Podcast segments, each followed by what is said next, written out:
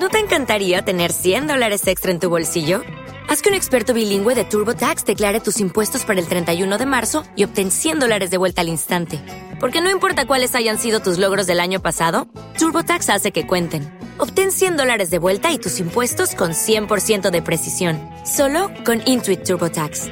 Debes declarar para el 31 de marzo. Crédito solo aplicable al costo de la presentación federal con TurboTax Full Service. Oferta sujeta a cambios o cancelación en cualquier momento. ¿Existe diferencia en mis hemisferios cerebrales? ¿Realmente domina uno que otro? Y más importante, si mi hemisferio derecho domina, ¿acaso seré yo el próximo Picasso? Quédate para descubrir las respuestas en nuestro primer episodio de esta segunda temporada. Comenzamos.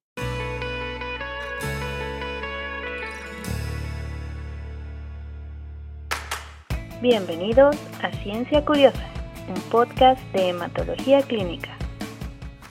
Para mí es un verdadero honor que me estés acompañando en este primer episodio de la segunda temporada de Ciencia Curiosa. Espero disfrutes tanto al escucharlo, así como yo disfruto tanto en hacerlo, y de verdad quiero agradecerte de corazón por acompañarme en esta nueva experiencia. Vamos a empezar hablando de un tema que a mí me encanta, los hemisferios. Como ustedes saben, el cerebro está conformado por dos hemisferios, por eso siempre cuando ponen dibujitos o esquemas, los ponen en forma como de nuez. Esa es una estructura del cerebro es una imagen que representa buena parte del cerebro, el cual está dividido en un hemisferio derecho y un hemisferio izquierdo. La creencia popular nos dice que el hemisferio izquierdo es el que se encarga de la parte verbal, de la parte analítica, de la parte matemática, mientras que el hemisferio derecho es más libre, es más artístico. Incluso se atrevían a decir que si yo tengo predominio del hemisferio izquierdo, voy a ser deductivo, voy a ser bueno en funciones de análisis, de razonamiento lógico. Mientras que si tengo un hemisferio derecho dominante, voy a ser más creativo, voy a ser artístico, voy a ser un alma libre. Y lamentablemente eso no está del todo comprobado. El mito viene a través de dos áreas muy importantes que tengo en el hemisferio izquierdo, o bueno, que pensábamos que teníamos en el hemisferio izquierdo, que se conocen como el área de Broca y el área de Wernicke, que son áreas especializadas en el lenguaje y exclusivas del ser humano. El área de Broca, que es una parte del cerebro, se encarga de la expresión oral, es el área encargada del habla. Si tú sufres un daño en esta área, se produce afasia, o sea, se, estás imposibilitado para hablar y escribir. ¿Por qué? Porque no puedes, esa zona del cerebro es la encargada de hacer este mecanismo. El área de Wernicke tiene como función específica la comprensión del lenguaje y ya que es el área más receptiva del habla.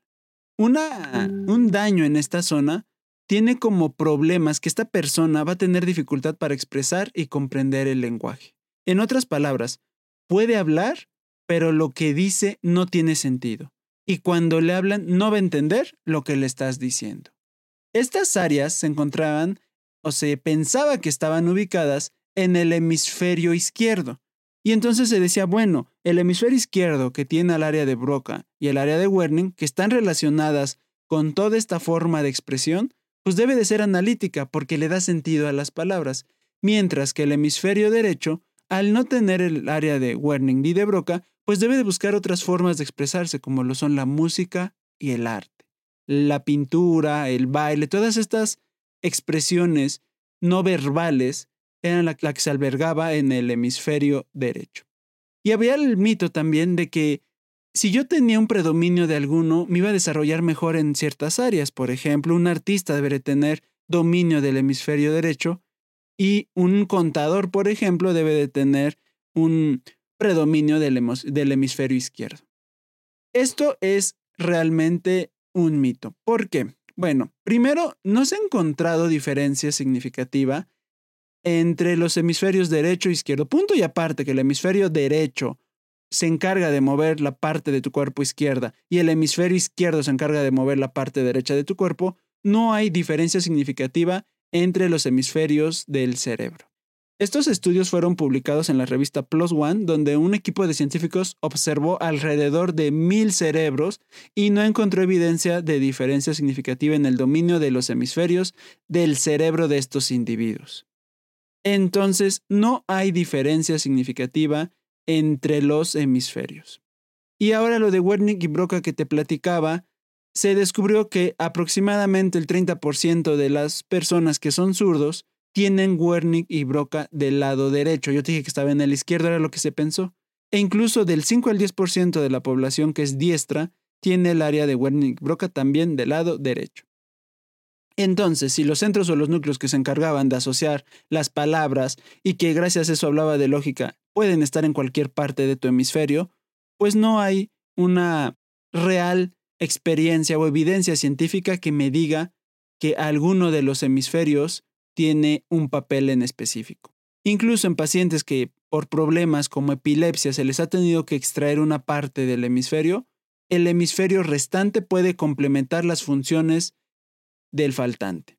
Significa que si tú eres un artista y por alguna razón tienen que extraer una parte de tu hemisferio derecho, no te preocupes, el hemisferio izquierdo con práctica va a formar nuevas redes neuronales y vas a seguir pintando, vas a seguir bailando, vas a seguir tocando, lo que sea que sea tu arte.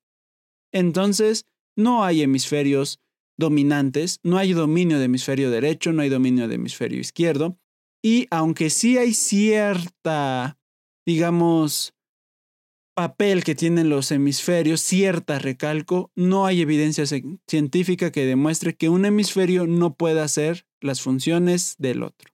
Con esto se desmiente que hay personas que piensan con el, porque así lo dicen, el cerebro izquierdo y personas que piensan con el cerebro derecho. Lo que yo te diría es que hay partes de tu cerebro o zonas de tu cerebro que necesitan una expresión no verbal y que para eso son las bellas artes. No necesariamente se les va a atribuir a un hemisferio, pero dentro de nuestra cabecita hay muchas ideas que necesitan expresarse y no necesariamente tienen que ser a través del área de Broca o de Wernicke.